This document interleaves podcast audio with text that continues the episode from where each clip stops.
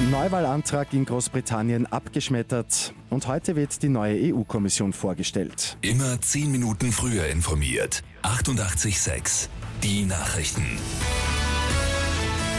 Großbritanniens Premier Boris Johnson ist ein zweites Mal mit seinem Antrag auf Neuwahlen gescheitert. Somit wird es mit einer Neuwahl vor dem geplanten EU-Austritt am 31. Oktober nichts mehr. Das Parlament ist jetzt für fünf Wochen in Zwangspause. Erst am 14.10. tritt es wieder zusammen. Am Abend ist außerdem ein Gesetz in Kraft getreten, das einen ungeregelten Brexit verhindert.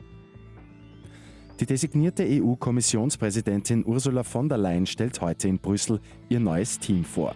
Zusätzlich zu der bereits bekannten Liste der 27 Kommissionsmitglieder werden auch die Zuständigkeiten in der EU-Behörde vergeben. Der bisherige österreichische EU-Erweiterungskommissar Johannes Hahn ist für die Agenten Budget und Migration im Gespräch. Die neue italienische Regierung hat die erste Hürde genommen. Die Koalition aus Fünf-Sterne-Bewegung und Sozialdemokraten hat die Vertrauensabstimmung im Abgeordnetenhaus gewonnen. Heute gibt es noch die zweite Abstimmung im Senat.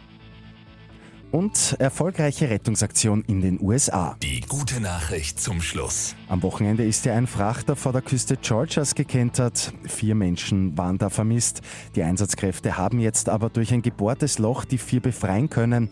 Und allen geht es trotz der Extremsituation verhältnismäßig gut. Mit 886 immer 10 Minuten früher informiert.